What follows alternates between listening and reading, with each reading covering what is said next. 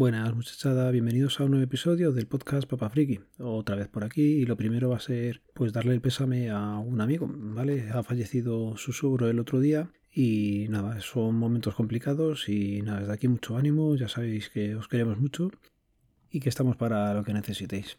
Y comentaros, bueno, al resto de gente que cuando nos dieron la noticia, a su vez pues nos hacían referencia en un enlace a una página que se llama surrecuerdo.com la verdad es que de primeras, no sé, me chocó bastante y, me llama mucho la atención. Y es que en esta página lo que han hecho es como en memoria de esta persona, poner pues, como diríamos, como un tanatorio virtual. Tienes eh, pues, la posibilidad de encender vela, tienes también la posibilidad de escribir un pésame y te ubican los actos fúnebres si se realizan y dónde se van a realizar.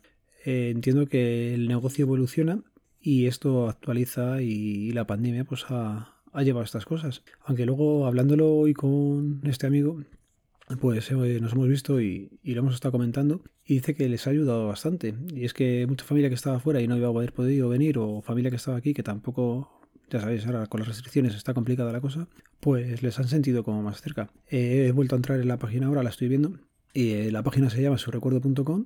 No sé si muy bien si es de Santa Lucía Seguros, porque aparece aquí como en un lugar muy destacado de la publicidad, o quién lo tiene, pero vamos, que tú te das de alta y tú puedes generar tu evento y la verdad resulta curioso. Pues eh, esta persona, pues puedes encender una vela, es virtual. Tú lo que haces es poner tu nombre, le das a enviar y el contador suma una vela más encendida. Puedes consultar las velas entrando a, en la misma página de la persona, vas bajando y se ven las velas. Pues hay velas de Raquel, de Emma y Paco de Córdoba, se van viendo, pues eso, las personas que han querido poner. O alguien, por ejemplo, que ha puesto os quiero, os quiere ver sonriendo desde el cielo. Pues esa es la vela que han puesto ahí. Si sigues bajando por la, el muro, vamos a llamarle, de esta persona, pues luego vienen las condolencias. La gente que hay que querido y tú aquí puedes escribir el pésame. Cuando le vas a escribir el pésame, lo que tienes que rellenar sería tu nombre, puedes escribir un mensaje y lo que me ha resultado también muy curioso es que ellos eh, te proponen, dice, si no te salen las palabras, te proponemos estas condolencias. Es un desplegable de toda la vida y tienes aquí mi más sincero pésame, el alma de tu ser querido se ha ido, pero los recuerdos quedarán, compartimos tu dolor y tienes como dos, cuatro, seis, unas diez frases que puedes poner. Mm, ya digo, le das a enviar y puedes hacerlo público o privado el pésame que quieres enviar y bueno, luego también tienes eh, los recuerdos. Pueden compartir fotos de, la persona. Es como un pequeño muro de fotografías y aquí ha habido gente que, ha subido fotografías de esta persona. De, pues, mira, estoy viendo una cuando era joven, otra de la iglesia donde solía ir, pues ahí hay unas cuantas fotos, ¿vale? Y ya os digo, hablando hoy con, mi amigo, que es su suegro el que ha fallecido, pues me decía que de primeras no les dieron mucha atención y que ha sido una cosa que les ha ayudado sorprendente el, servicio que están ofertando. Me ha parecido curioso. Y por eso pues lo traía lo primero y, vamos a cambiar a un tema más alegre.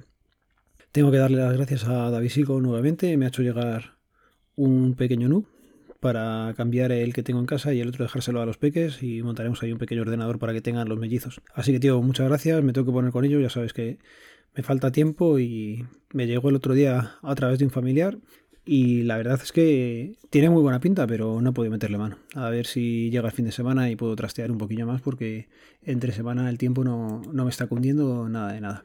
Cosillas a comentar. El otro día sí me puse el domingo la primera hora con la clave Popoe.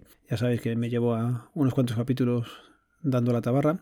El otro día me dio Dani, un oyente del podcast, unos cablecillos para poder esnifar el tráfico y unas instrucciones. Pues nada, me puse al lío y te instalas el WireShark y el único inconveniente es que el WireShark pues se instala un programa que se llama Win y él instala una versión más moderna, ¿vale? Te pone la 5 y pico. ¿Qué pasa? Que en la documentación oficial te dice que si lo vas a hacer en Windows pues tiene que ser con una versión un poco más antigua. Es una Win Pickup 413. Pues con esa eh, en un momento me lo hizo. El problema y la ventaja, bueno, ya digo, el esnifado del tráfico fueron dos minutos, en dos minutos sacas la clave. Problema, os acordáis que hace tiempo os dije que también había encontrado un script en Python que te lo hacía en Linux. Tú lo pones en Linux, el script bueno, he dicho en Python y la verdad es que no sé si es en Python o, no. Pero bueno, el tema es que ese script y lo que he hecho yo el otro día me han sacado el mismo usuario y la misma contraseña. Con lo cual, ya sabiendo que en principio por dos diferentes métodos está bien, me va a tocar pegarme con el router Orbi a ver si soy capaz de, conseguir que funcione con la VLAN de Digi. Si no, pues no sé, ya no sabría qué más probar. Pero bueno, para este fin de semana intentaremos otra vez echar un rato al router y, ver qué conseguimos. La idea es poner el router de Orbi de fábrica, resetearlo de fábrica, empezar desde el principio e intentar ponerle el usuario de el PPPoE. Pero bueno, veremos si conseguimos algo o, me vuelvo a pegar con, con ello. Y hablando de Digi, pues deciros, imagino que los que seáis ya también habréis recibido correo y es que de los 36 euros que tenía contratados con ellos a 500 gigas, uy, gigas, a 500 megas de, velocidad simétrica, me lo han pasado ahora a un giga. Hoy he recibido el correo ya diciéndome que ya estaba actualizada la fibra y efectivamente he llegado a casa, he hecho un test y perfecto, me da 980 de subida y 990 de bajada, una cosa así. Vamos, rozando el giga y, más que de sobra. En un momento dado me había planteado si bajar la velocidad a 300 y con el dinero que me ahorro, pues eh, decirles que me sacaran del CGNAT, que te cuesta un euro al mes, y así todo, pues seguía ahorrando. ¿Qué pasa? Que he estado viendo y, no sé, no sé si me merece la pena o no, porque al final trasteo, pero no trasteo tanto. El acceder al router más o menos lo tengo apañado de otras formas, así que yo qué sé, no sé, no sé lo que haré.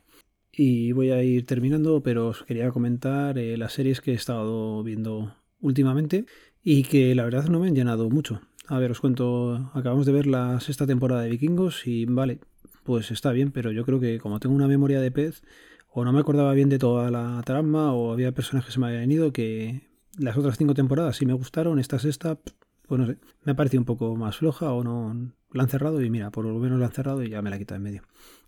Hemos visto también eh, la primera temporada de la saga Win X, que es yo que sé, de un mundo medio fantástico. Aquí hay hadas, hay como guerreros, hay, no sé, ambientado en, la edad medio moderna, pero en un mundo alternativo, en otro lado, no sé. Son seis capítulos solo y, y tampoco ha sido una que me llama mucho, pero bueno. Sí, con ganas de ver la siguiente temporada cuando la saquen, pero que eh, tampoco si la vemos no pasa nada. Eh, más series. Eh, sí nos hemos visto la de Before Age, sí nos, nos ha gustado también. Serie fácil de ver, eh, planteamiento diferente, están aquí, vienen al mundo contemporáneo pues de tres épocas diferentes, eh, personas a vivir a través de pues como unos fenómenos que pasan en el mar y viene bastante gente y, se chocan las culturas, está, está curioso, hay un asesinato y te lo ponen en plan policíaco.